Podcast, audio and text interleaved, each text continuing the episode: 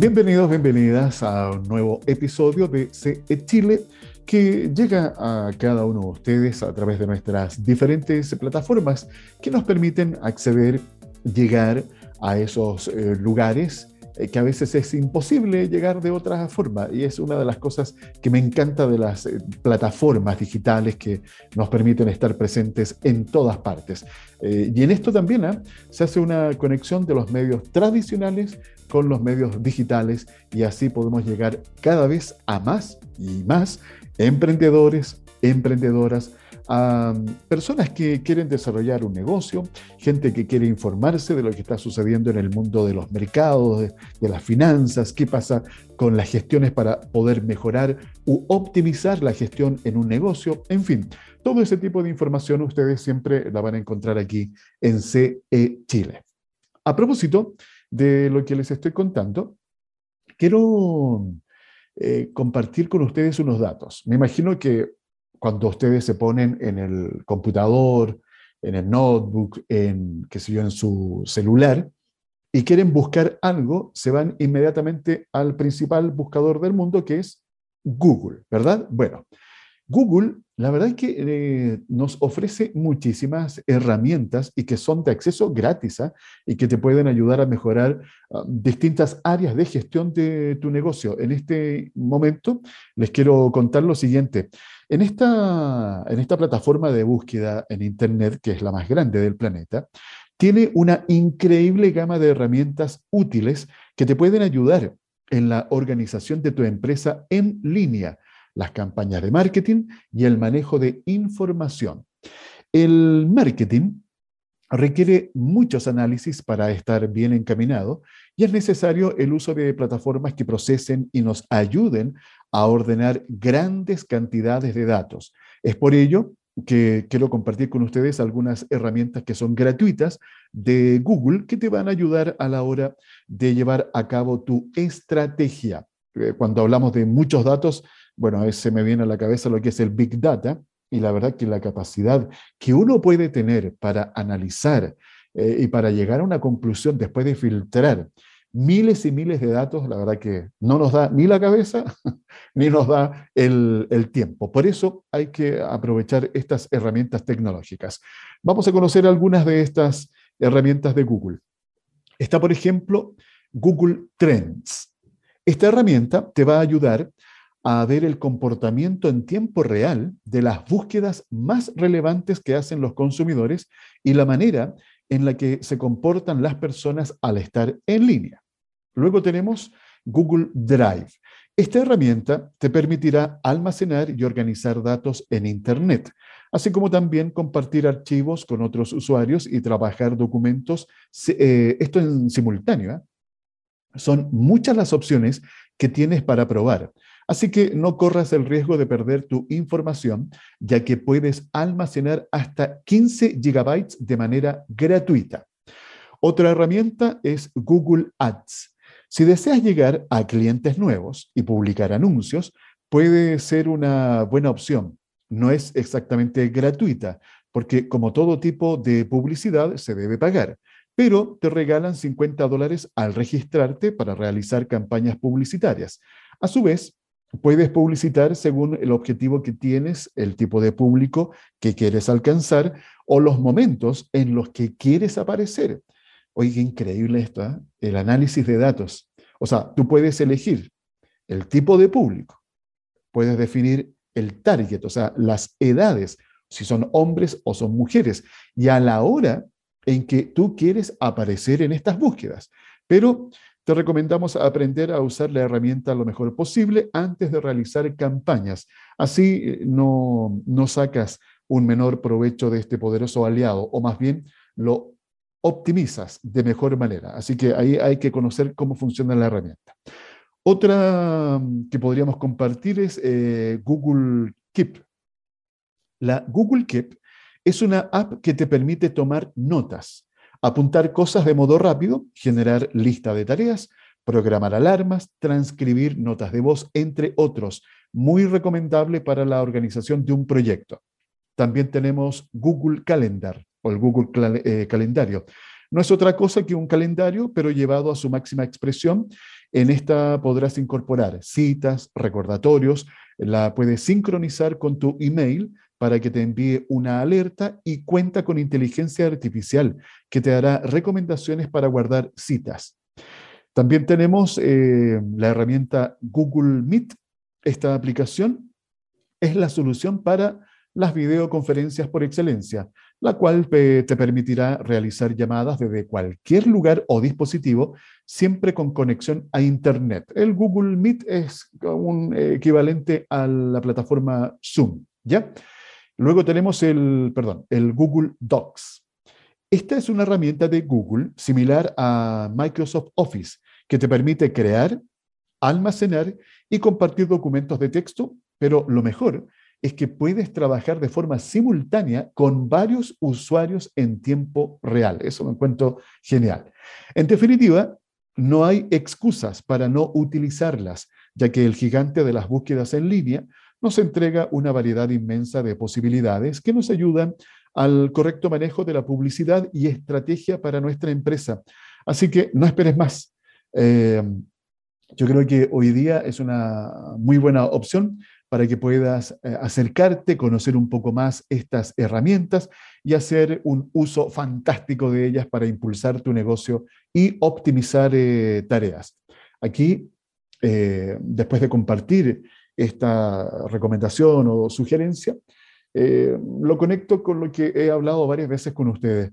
En la medida que nos vamos subiendo a este tren digital, podemos ir también logrando mejores resultados. Y no solamente en el tema de ventas, que por supuesto es lo que todo negocio requiere, aumentar sus ventas, subir su tiquete promedio, captar nuevos clientes, fidelizar y mantener por largo tiempo a los clientes que ya están con tu marca, con tu producto o con tu servicio. Sino, eh, aquí hay algo importante que es hacer más eficiente la gestión de tu negocio. ¿Cuántas veces eh, hemos hablado de la cantidad de tiempo que pierde el dueño de un negocio en tareas que son, no digo inoficiosas, sino que son tareas repetitivas, que son tareas que se pueden sistematizar y que también tú podrías delegar. Y una forma de poder, de alguna manera, ordenar todo esto es justamente con la utilización de estas eh, herramientas gratuitas tecnológicas. Ahora, si tú dices, o eres de esas personas que puedes comentar, es que yo no me manejo con el tema de las tecnologías, bueno, a alguien de tu grupo de trabajo, tus personas de confianza, si tiene estas habilidades. Delega y que te enseñen. Dedica media hora todos los días a que te eh, eh, enseñen a utilizar este tipo de herramientas y verás cómo esto también te va a ayudar a ti a ir nutriendo y ampliando tu conocimiento y también te va a permitir mejorar el manejo de tu negocio. Hoy día, la verdad que día eh, está todo dado para que puedas utilizar y optimizar tus tiempos, eh, poder destinar esos minutos, esas horas que a veces son tan escasas en el día, a la gestión de tu negocio, a ampliar tu negocio, a hacer nuevas gestiones de negocios, hay que tener que estar apagando incendios todos los días y a cada rato. Así que espero que ustedes, por supuesto, puedan tomar esta sugerencia y la puedan ir incorporando en cada una de sus actividades económicas. Eh, recuerden que si ustedes también se quieren comunicar con nosotros para poder proponer temas de conversación, pedir tal vez algún eh, tema en particular, háganlo a través de nuestro WhatsApp. ¿Ya lo tienen anotado? Si no, se los repaso. El más 569 52 33 10 31. Conexión Empresarial promueve un estilo de economía solidaria, considerando a la persona como un elemento fundamental en todo proceso económico. A través de nuestras diferentes plataformas en CE Chile, el informativo de la PyME, estamos eh, listos y dispuestos para poder conversar. Hoy los quiero invitar a reflexionar, a repasar y también de alguna manera proyectar hacia el futuro. Tenemos que también pensar en eso. ¿Qué está pasando con la educación? en nuestro país, en el mundo, en América Latina. recordemos que producto de la pandemia, y a veces uno dice pandemia y lo ve tan lejano y todavía estamos en pandemia. Se me ha tocado conversar con muchos amigos, amigas, es como que de repente uno ve, debe ser de este cansancio mental que tenemos también y físico, eh, como que ya estamos agotados con la palabra pandemia, pero estamos todavía aquí y estamos además eh, sufriendo las consecuencias en las distintas áreas de nuestra vida de lo que nos ha provocado esta crisis sanitaria. Hoy día entonces nos vamos a centrar en lo que significa lo que ha pasado con la educación. Para hablar algo, porque es un tema larguísimo, pero por lo menos para tener alguna idea de lo que ha sucedido con la educación en Chile, voy a presentarles a quien me acompaña hoy día. Él es Lucas Espinosa Lizama, fundador de Quinche, además ingeniero en tecnologías de la información de la Universidad Católica y con un magíster en gestión del Politécnico de Torino en Italia. Lucas, hoy un gusto saludarte, muy bienvenido, ¿cómo estás? Igualmente, hola Alfredo. Eh, estoy muy contento de estar acá en esta entrevista en Conexión Empresarial, así que feliz de hablar de educación, qué ha pasado, qué nos va a pasar en el futuro, así que agradecido también por esta gran invitación. Ya, pues pongámonos a conversar y para introducirnos, fíjate que estaba leyendo un artículo que me pareció bastante interesante, escrito por Margarita Ducci. Ella es directora ejecutiva del Pacto Global Chile de la ONU. Y, díselo, y parte con esta frase. La educación es el arma más poderosa que puedes usar para cambiar el mundo. ¿De quién es esa frase? De Nelson Mandela, que la verdad hoy día cobra más sentido que nunca. Eh, sin embargo, eh, este problema del COVID tiene al proceso de aprendizaje secuestrado, aumentando hoy la brecha en la educación en todo el mundo. Fíjense ustedes que de acuerdo al informe de seguimiento de la educación de la UNESCO, cerca de 258 millones de niños y jóvenes quedaron excluidos del sistema escolar en el año 2020. Aquí tenemos eh, una pincelada, Lucas, en números muy fríos, que nos muestran esta cruda realidad de lo que ha estado pasando con la educación en pandemia en el mundo, pero nos vamos a trasladar a Chile específicamente, eh, porque acá hemos tenido experiencias también que las hemos visto en distintos medios de comunicación, eh, que ha sido una lucha, una verdadera batalla, el poder, por una parte, implementar un sistema eh, que nos permita seguir desarrollando las clases a través de las tecnologías, pero sabemos que eso eh, no ha tenido el impacto que se hubiese querido. ¿Cómo han vivido ustedes este proceso con la educación acá en Chile, Lucas? Bueno, como tú bien comentas, ha sido un tema bastante complejo de abordar. La verdad es que si nos bueno, enfocamos en Chile, eh, hay una estadística del Ministerio de Educación de la prueba de diagnóstico eh, integral de aprendizajes donde marcan que el 2020 solamente eh, llegamos a un 60% de los aprendizajes esperados. Muy probablemente pasó algo parecido el año pasado, eh, y para este año lo que se nos viene sería hacer un 2 por 1 de todo lo que se perdió el 2020 al 2021, más este año estaríamos hablando de un 3 por 1, que es algo bastante complejo. Em, la verdad es que la pandemia, nosotros proponemos eh, y estamos sumamente de acuerdo con que hay que volver a la presencialidad. Eh, finalmente, el confinamiento lo único que hace es perpetuar la desigualdad. Em, ¿Qué cosa hemos observado desde el punto de vista tanto de los estudiantes, que eh, si bien algunos han logrado conectarse, el sistema chileno en realidad no está diseñado ni configurado para poder tener clases remotas, eh, ni híbridas siquiera. Los profesores nunca tuvieron eh, una formación de poder hacer clases online, tuvieron que sumarse a este carro por obligación. Yo creo que nadie ha trabajado más en esta pandemia que los profesores y el personal de salud. Em, y es volver a hacer algo eh, con tecnología que si bien es tan complejo de abordar en un inicio, no todo es tan malo y hemos podido ir digitalizándonos eh, y generar ciertas automatizaciones, ciertas optimizaciones en el proceso para los profesores y para estudiantes también. O sea, eh, si llegas a ver algún terremoto ahora, estamos por lo menos preparados a algún desastre natural para poder enfrentar estas clases, eh, que si bien no van a ser 100% perfectas, pero vamos a por lo menos poder seguir a un ritmo un poco más bajo eh, desde las casas, con conectividad, ¿cierto? Con videollamadas, etc. tú mencionaste ahí un concepto que es muy importante destacar y de que nos, que nos detengamos, perpetuar la desigualdad. Eh, cuando hablamos de perpetuar la desigualdad a través de este sistema virtual, es cosa de analizar, porque de repente uno, eh, los que viven o los que vivimos en grandes ciudades, eh, que tenemos todo a la mano, nos olvidamos de la realidad en regiones, las zonas rurales, en donde hay niños, me tocó conversar con más de alguna persona en que me decía, oye, el niño se tiene que subir al techo de la casa para tratar de tener, tener una señal online. Leía en el artículo este que eh, eh, hay otro artículo de la Human Rights que comentaba, haciendo entrevistas en distintos lugares del mundo, eh, un profesor llama a la mamá y le dice, ¿sabe mamá? Para que los niños tengan las clases tiene que comprar un teléfono, un smartphone, pantalla grande.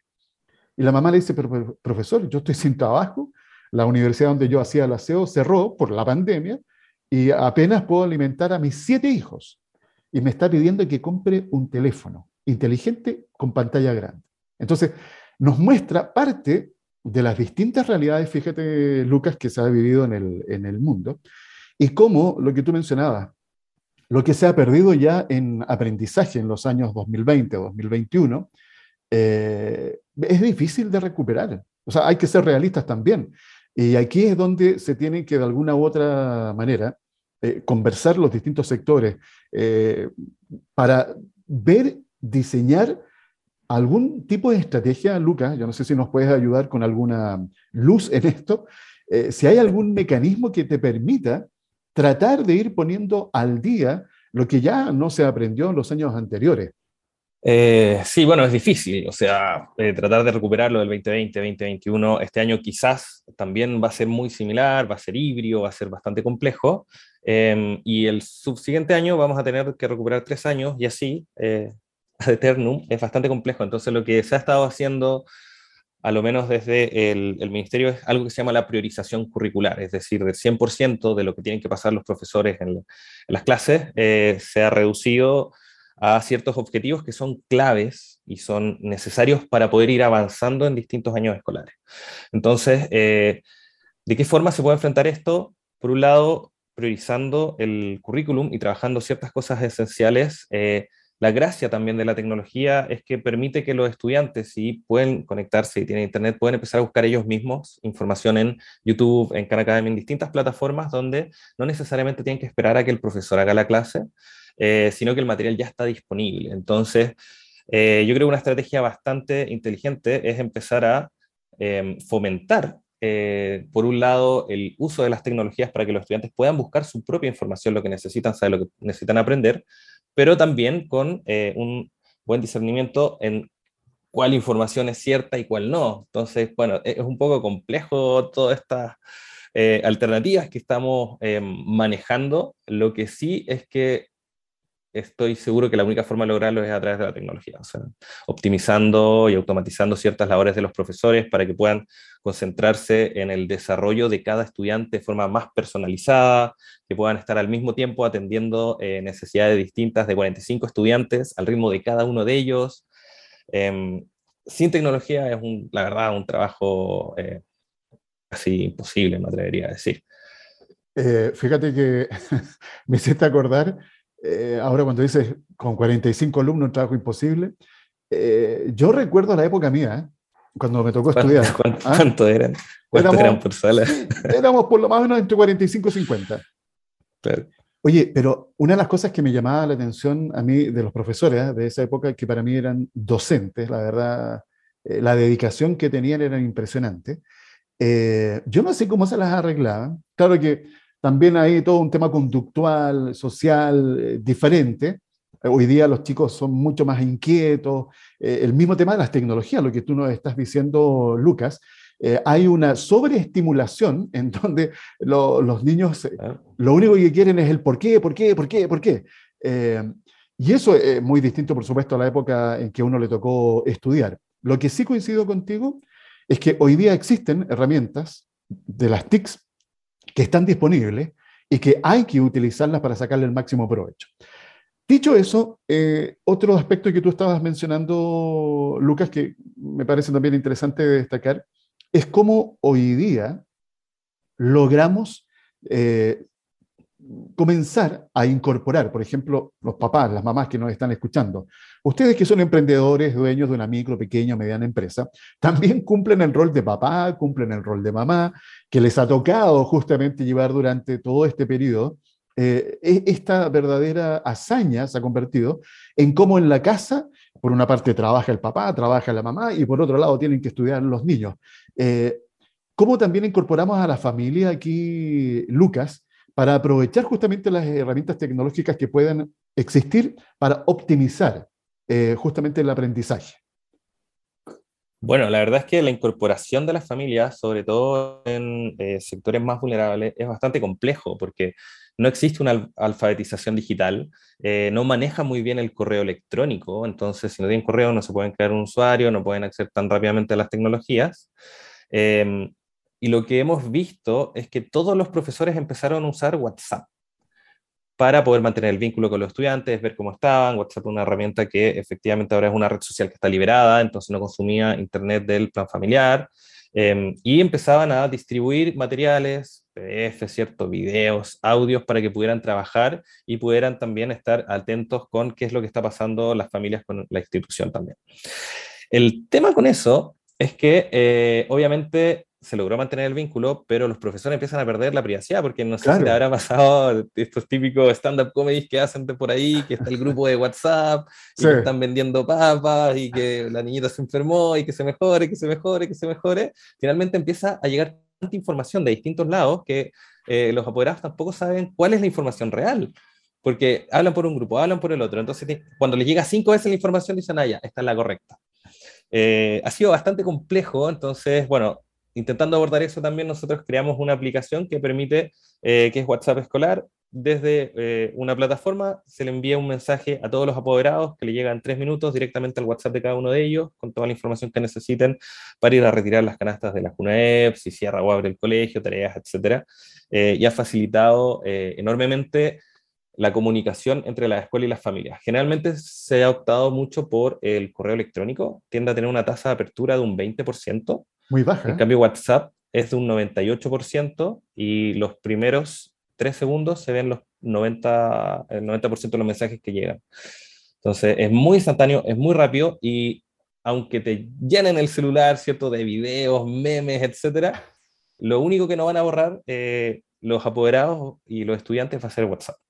Entonces, la forma de comunicarse con la familia cambió eh, y hoy día pueden estar todos atentos a lo que está pasando en tiempo real, básicamente. Entonces, eh, por, un, por, un, lado, e, existe eso, disculpa, Alfredo, que es la comunicación instantánea que necesita comunicar tanto el colegio a los apoderados, pero ¿qué es lo que ha pasado siempre en los colegios? Y volvamos un poco a la sala de clases, 45 eh, alumnos, llega el nuevo año escolar, estamos con el libro físico, ¿cierto? Ponemos, pasamos la asistencia, y cada año llega un libro nuevo y los viejos se guardan, entonces como si los niños que llevan 10, 8 años en el colegio, llegaran recién en ese año al colegio.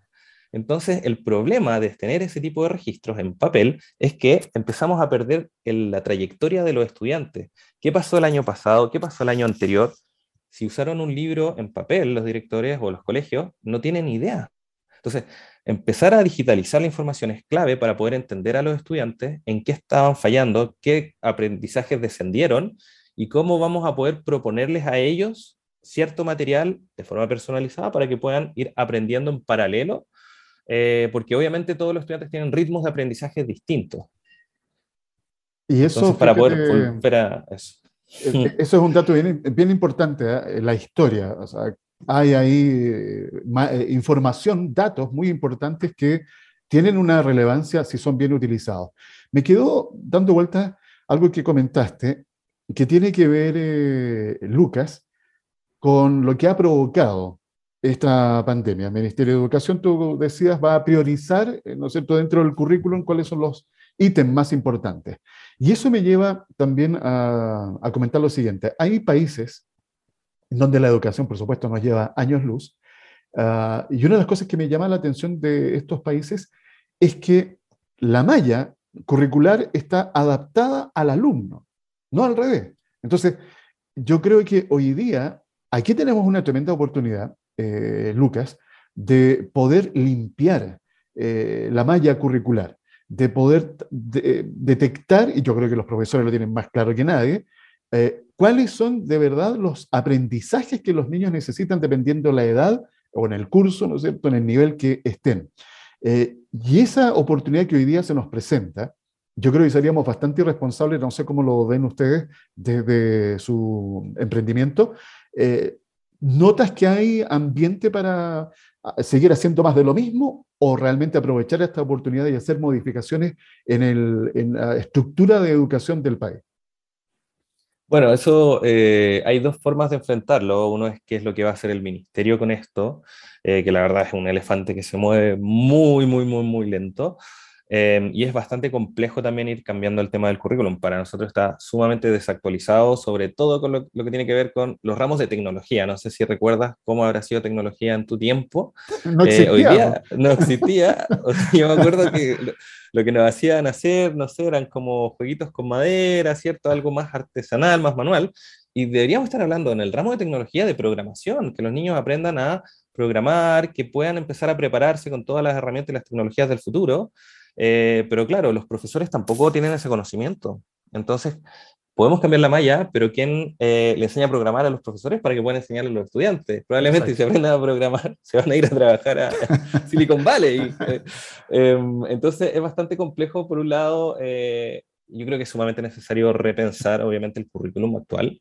Creo que también hay ciertos planes personalizados que los colegios pueden adoptar en caso que quieran ellos también impartir ciertos ramos. Me ha pasado, me ha tocado conocer colegios técnico-profesionales que han decidido eh, actualizarse eh, y están enseñándole a los estudiantes a instalar eh, pantallas solares, ciertos paneles solares, para poder empezar a utilizar tecnologías renovables, son tecnologías que están en crecimiento, entonces empezar a formarlos también profesionalmente por ese sentido, yo creo que es algo que existe el espacio a la libertad, pero también debería haber un esfuerzo mucho mayor del ministerio para poder unificar ciertas cosas. Em, dicho eso, por supuesto que el currículum debería ser personalizado para cada estudiante. O sea, si estamos viendo multiplicaciones y a mí me cuesta sumar, muy difícilmente voy a poder llegar a multiplicar o a dividir. Entonces, hay ciertas cosas que vamos necesitando pisos de base, pero cada estudiante, son 45, 50 eh, estudiantes por sala, que van a distintos ritmos y han tenido distintas experiencias dependiendo cómo les tocó la pandemia también en su hogar. O sea, quizás algunos tenían espacios para poder estudiar y otros que en verdad tenían que esperar a que llegara el, apoderado con el celular para conectarse. Eran cuatro hermanos, tenían media hora cada uno, en la tarde-noche. Em, entonces es bastante complejo el escenario. Em, y nosotros, como lo hemos hecho al digitalizar, por ejemplo, el libro de clases digital, es que incluimos los objetivos de aprendizaje, que es lo que está en el currículum, que ya están priorizados. Entonces, a través de la plataforma de Big Data podemos efectivamente ver la trayectoria del estudiante cuáles son sus aprendizajes que están descendidos y empezar a personalizar eh, el aprendizaje que va a tener ese estudiante durante el año, para poder recuperar lo que perdimos, poder enfrentar lo que nos toca este año y en base a eso eh,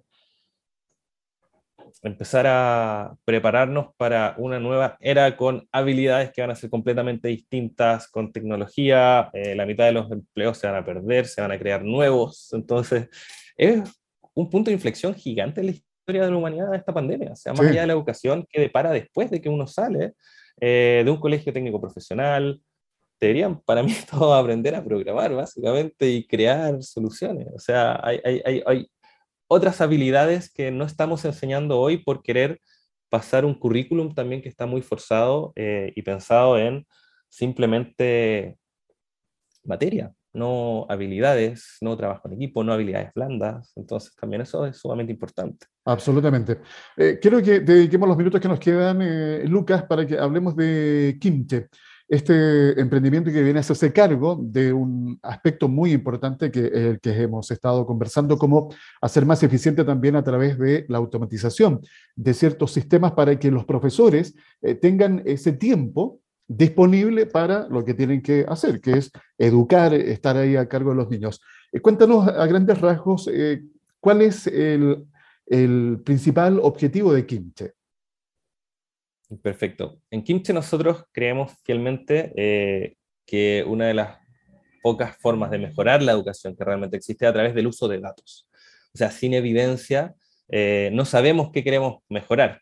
Entonces lo que hacemos en Kimche, por un lado, es em, una plataforma que automatiza la captura de datos, crea distintas alertas y visualizaciones para que puedan tomar mejores decisiones tanto los equipos directivos como los profesores y medir el impacto de esas acciones en los mismos datos. Entonces es un círculo eh, virtuoso, es una mejora continua, pero para que eso ocurra, eh, los profesores y los directores tienen que saber usar los datos. Y esa formación no existe en la universidad. Entonces, por un lado, tenemos todos estos sistemas y por otro lado, también nos encargamos de ir formando a equipos directivos, a los directores, a los profesores a entender los datos, eh, analizarlos de distintas formas y ver ciertas recomendaciones que hemos observado que funcionan en otros establecimientos para que ellos también puedan ir probándolas y así generar una mejora continua, pero no solamente considerando esta red de colegios que estamos trabajando en conjunto.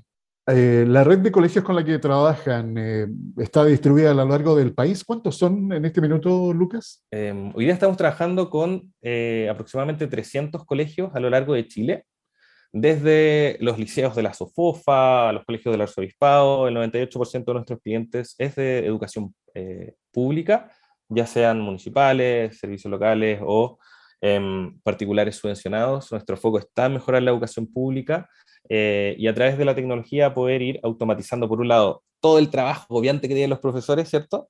Para que en un par de clics lo puedan hacer y puedan tener el tiempo para analizar eh, estas trayectorias estudiantiles de cada uno de los estudiantes y poder efectivamente ir enseñándoles y probando si las acciones que toman efectivamente mejoran el aprendizaje del niño o si no empezar a ver otras estrategias.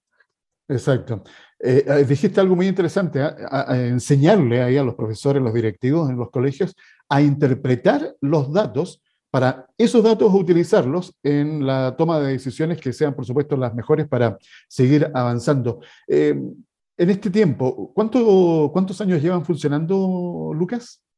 En Quinche partimos el 2017 en el Centro de Innovación de la Universidad Católica. Con esta idea de cambiar el mundo, queríamos mejorar la educación con tecnología, nos dimos cuenta al tiro que no íbamos a hacer nosotros, sino que eh, está lleno eh, de personas que lo están haciendo día a día con eh, estudiantes, con niños y niñas de este país, y en realidad son los profesores. Entonces, si nosotros, en vez de enfocarnos directamente en los estudiantes, nos enfocamos en ayudar y resolver los problemas que tienen hoy día los profesores y los equipos directivos, eh, de manera escalable vamos a estar impactando en todos estos estudiantes eh, con los que hoy día trabajamos.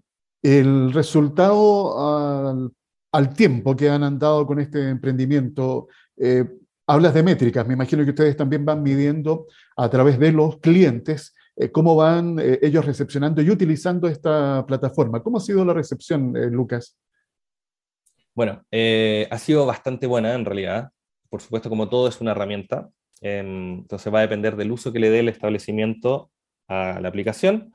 Y cuando hablamos de métricas, primero tenemos que hablar de qué es lo que entiende cada eh, establecimiento, cada comunidad escolar como eh, la calidad de la educación. ¿Qué es para ellos una educación de calidad? Entonces, hay ciertos establecimientos que lo definen según el CIMSE, por ejemplo, que son mucho más academicistas, enfocados en la prueba eh, de selección universitaria, ¿cierto? Y hay otros que en verdad les interesan estudiantes que son más integrales, más enfocados en la comunidad, en la sociedad, o algunos artísticos, por ejemplo. Entonces, dependiendo de qué indicador quiere mejorar el colegio, vamos a tener distintos resultados, por supuesto. Ahora en la pandemia nos tocó trabajar con un colegio en Arauco, por ejemplo, que eh, se estaba recién sumando a esto de las aulas virtuales, implementamos Google Classroom, extraemos todos los datos, hacemos el monitoreo, y con ellos mejoramos la conectividad de los estudiantes en un 60% como enfocando el trabajo puntual, entendiendo qué estudiantes necesitan eh, eh, alguna acción inmediata, que estén en algún contexto, y la mitad de esto es el análisis del dato. La otra mitad es el trabajo del establecimiento, que es interpretarlo, hablar con el estudiante, hablar con la familia, hablar con los eh, profesores, triangular la información y en base a eso identificar cuál es el problema. Una vez que se identifica el problema, pueden crear soluciones para mejorarlo. Entonces, es todo un proceso bastante extenso eh, pero dependiendo cuáles son los indicadores que se quieran mejorar, desde la asistencia, desde los aprendizajes, podemos llegar a tener ciertas eh, mejoras, no sé, de un 60, 30%, dependiendo en cómo está el colegio y cómo quiere mejorar. Correcto. Un colegio que está bastante bien, la diferencia de mejora es muy baja, pero un colegio que en realidad está con muchos problemas, que necesita conectarse, mejorar la asistencia, los aprendizajes y estar en una etapa inicial, pueden avanzar muchísimo. Así es. Y lo importante es poder justamente eh, estar al día, conocer que existen estas herramientas. Si ustedes quieren eh, acercarse un poco más a este emprendimiento, vayan al sitio web www.kimche, es con cada kilo, kimche.cl. Eh, eso está bien, ¿verdad? Exacto, kimche.cl. Ya, Lucas, oye, la verdad que me quedé ahí con ganas de seguir conversando, pero el tiempo ya nos alcanza. Quiero darte las gracias por habernos acompañado y te dejo los últimos segundos si nos quieres compartir alguna última reflexión. Muchas gracias, Alfredo, también por esta invitación. Felices de volver al programa cuando quieran. Eh, la invitación está hecha a la página kimche.cl. Para aquellos que no saben, kimche significa sabio mapungún. Lo que buscamos es que en cada escuela, en cada colegio, los profesores puedan convertirse en sabios y puedan ayudar a formar las nuevas generaciones de este país. Así que también los dejo invitados a nuestras redes sociales.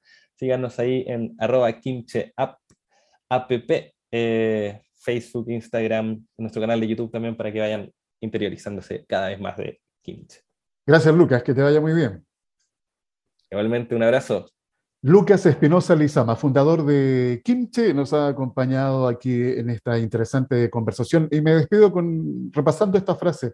La educación es el arma más poderosa que puedes usar para cambiar el mundo. Lo escucharon aquí en CE Chile, el informativo de la PYME. Continuamos en Conexión Empresarial con la conducción de Alfredo Campuzano.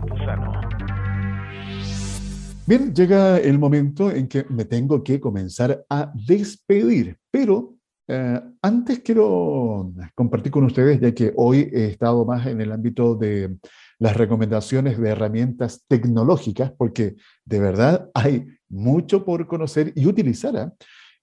¿Han escuchado ustedes eh, hablar de los micro o nano influencers? ¿Sí o no? Bueno, les quiero contar que, a ver, estos son perfectos voceros de marca para llevar públicos más reducidos, públicos de nicho, pero con mayor nivel de credibilidad. ¿Por qué pasa esto y cómo incluirlo dentro de tu estrategia? Partamos con lo básico. ¿Quiénes son los micro-influencers y nano-influencers? A ver, un influencer es una persona que destaca en las redes sociales, eh, principalmente por sus seguidores en Instagram, Facebook, Twitter, TikTok y muchas más plataformas. Estas personas comparten contenido constantemente y son capaces de entregar una opinión sobre un producto o servicio, influyendo en la decisión de sus usuarios. Entonces, ¿en qué se diferencia un micro y nano influencer? Aquí te lo vamos a mencionar detalladamente. Nano influencers. Perfiles con un número de seguidores reducido pero especializados en un nicho de mercado. Usualmente tienen menos de mil seguidores, pero son capaces, eh, son capaces de influir directamente a las personas si promocionan un producto o servicio. Ahora tenemos a los microinfluencers, perfiles que a pequeña escala tienen un poco más de seguidores, entre mil y diez mil. Muchas veces son creadores de contenido que se especializan en un segmento o área específica, compartiendo opiniones, intereses y post patrocinados de vez en cuando. Ambos pueden parecer iguales, pero la verdad es que su gran diferencia se encuentra en su engagement, eh, engagement rate, que es la tasa de participación. Y es que ambos pueden generar mejores conexiones, compromisos y un mejor ROI, que es el retorno sobre la inversión. Esto en comparación a grandes influencers con más de 10 eh, eh, mil o 10 millones de seguidores, que los haya. Eh, ahora, como recomendación, la estrategia del influencer en marketing es una muy buena apuesta si quieres aumentar la cantidad de seguidores en tu propia cuenta de negocios, si deseas generar un alcance más alto o si quieres promocionar algún producto. Solo deberás tener en cuenta tu objetivo y el influencer perfecto para cumplir dicha meta. Así que eh, ahí yo creo que tú puedes con los datos que te he entregado hoy día eh, poder marcar algunas diferencias entre ellos para que tengas en cuenta en caso de integrar esta acción en tu campaña de marketing digital.